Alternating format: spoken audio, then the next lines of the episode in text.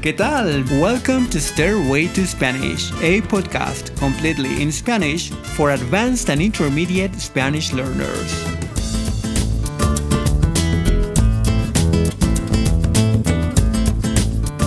En este episodio, Edgar y yo hablaremos de algunas expresiones idiomáticas que usamos muy comúnmente en México expresiones que muchas veces no se pueden entender con solo escuchar las palabras.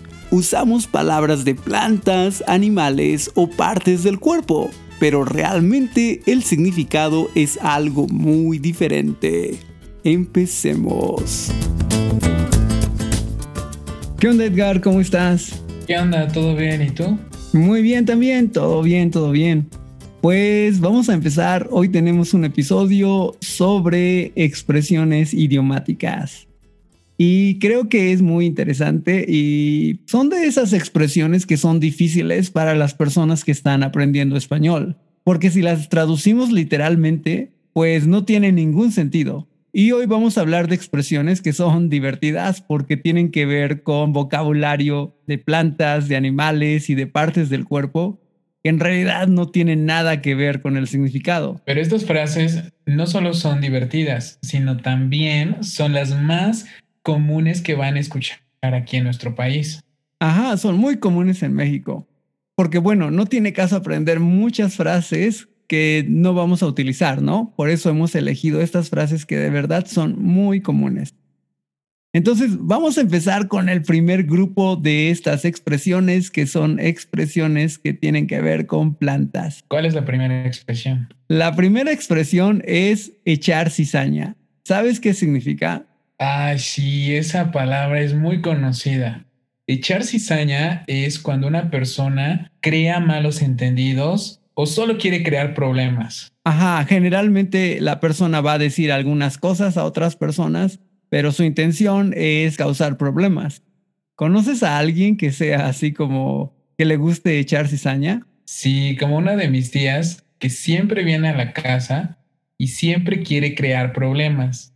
A veces le decimos, tía, no seas cizañosa, no eches cizaña. Ajá, cizañoso, porque esa es otra palabra que es como de, de la misma palabra de cizaña, ¿no? Que es la persona que crea problemas. Y de hecho la cizaña, la cizaña es una planta que se parece mucho al trigo, nada más que esta planta es venenosa.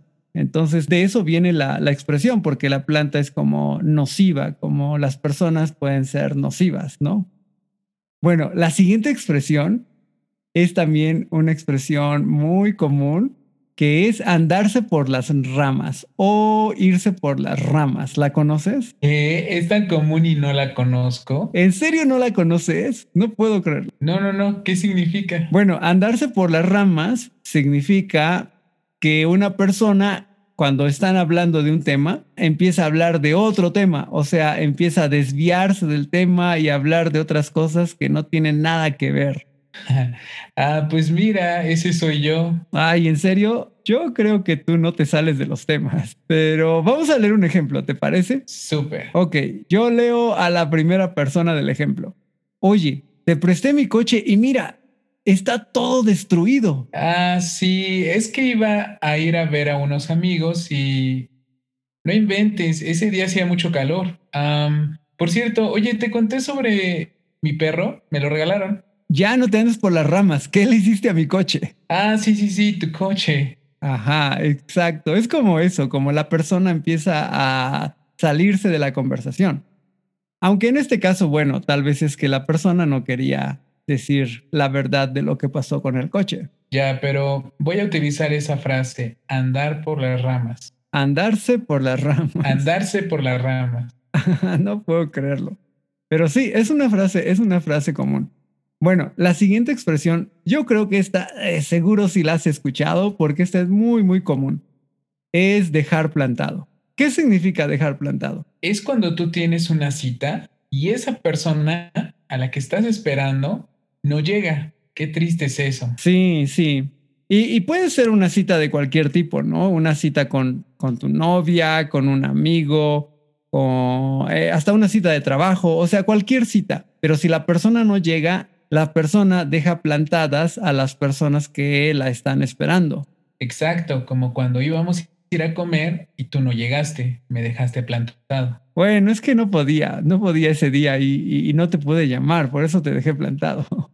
Pues vamos, a, vamos ahora con el siguiente grupo de expresiones, que son expresiones que tienen que ver con animales pero en realidad, bueno, no tiene nada que ver el significado con los animales, ¿verdad? He escuchado que estas expresiones son ofensivas, ¿no? Bueno, no todas, no todas, pero la verdad es que hay algunas uh, palabras que son como nombres de animales que sí pueden ser ofensivos, como cuando le decimos a alguien que es burro.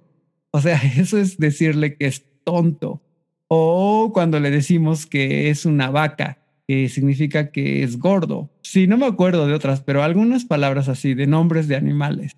Mm, pero bueno, vamos a empezar con la primera expresión, porque estas, estas no son las, las palabras en sí, sino son expresiones. Y la primera en realidad no es mala, es estar como pez en el agua.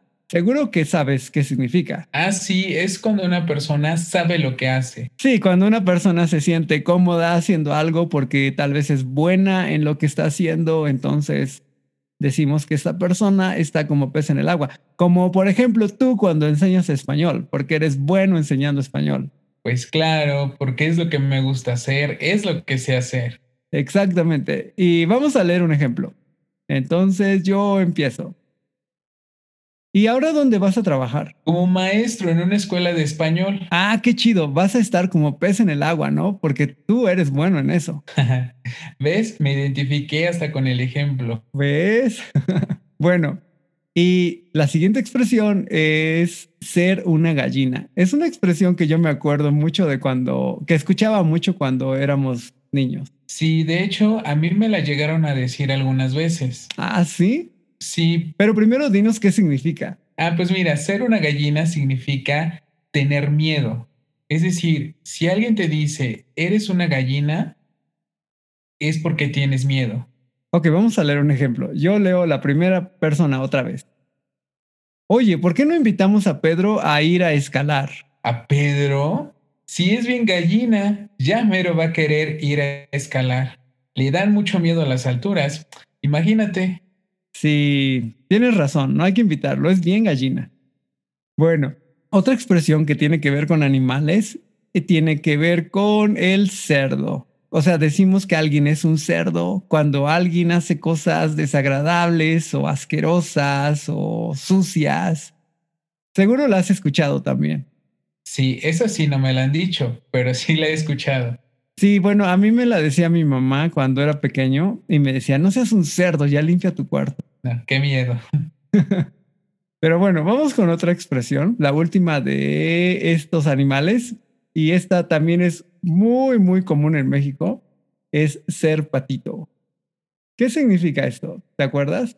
Sí, ser patito es que algo está muy chafa o de mala calidad, es decir, que no está bien, no está bueno. Ajá, de mala calidad.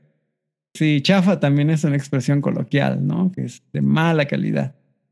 Ok, pues vamos a las últimas expresiones que tienen que ver con partes del cuerpo.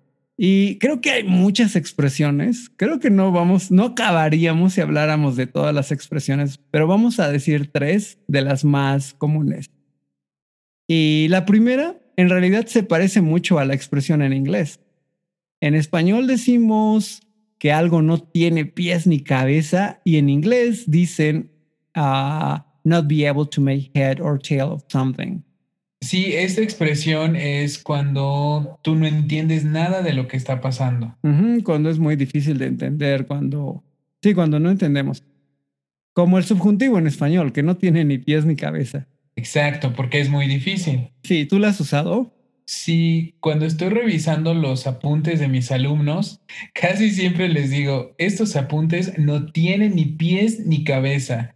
Es decir, que no les entiendo. Sí, a veces toman apuntes de manera muy extraña. Y bueno, la siguiente expresión tiene que ver con el pelo, tomar el pelo. Ah, pues si alguien te toma el pelo es que te están engañando, aguas, te están engañando. Exacto, decimos que alguien te toma el pelo porque te engañan. ¿Alguna vez te han tomado el pelo? Sí, especialmente cuando he comprado alguna cosa y me la venden más cara de lo que en realidad es. Ajá, entonces te toman el pelo. Bueno, vamos a leer un ejemplo, ¿te parece? De cómo usaríamos esto. Va que va. Ok, yo empiezo. Oye, ¿qué crees? Acabo de comprar un iPhone. Mira. Ese no es un iPhone, es una calculadora. ¿Qué? ¿Una calculadora? Ay, amigo, te tomaron el pelo. Ay, ahora entiendo por qué no puedo hablar por teléfono. Eso es que te tomaron el pelo. Sí, tomar el pelo. Y aparte, el iPhone me costó un ojo de la cara, que es nuestra otra expresión. Costar un ojo de la cara. Sí, cuando algo te cuesta un ojo de la cara, quiere decir que es muy caro. Sí, ¿sabes? Es curioso que en inglés tienen una expresión muy similar, pero ellos dicen que cuesta un brazo y una pierna. De, ellos dicen that something costs an arm and a leg. Pero bueno, vamos a leer, vamos a leer un ejemplo. Ah, mira, este ejemplo dice, oye, me iba a comprar una computadora nueva, pero cuesta un ojo de la cara. Sí, sí, y de verdad, algunas computadoras en México cuestan un ojo de la cara. Sí, o los iPhone, que yo quiero uno y no me alcanzan. Sí, en, en, México cuestan un ojo de la cara. Bueno, pues allí tienen muchas expresiones que de verdad usamos en México. Y lo más padre, lo mejor, es que son expresiones que van a escuchar en la vida cotidiana, van a escuchar a su alrededor. Y también pueden empezar a usarlas con sus amigos o sus amigos mexicanos o cuando visiten México. Solo hay que tener cuidado de no decirle a la gente que es una gallina o que es un cerdo o cosas como esas.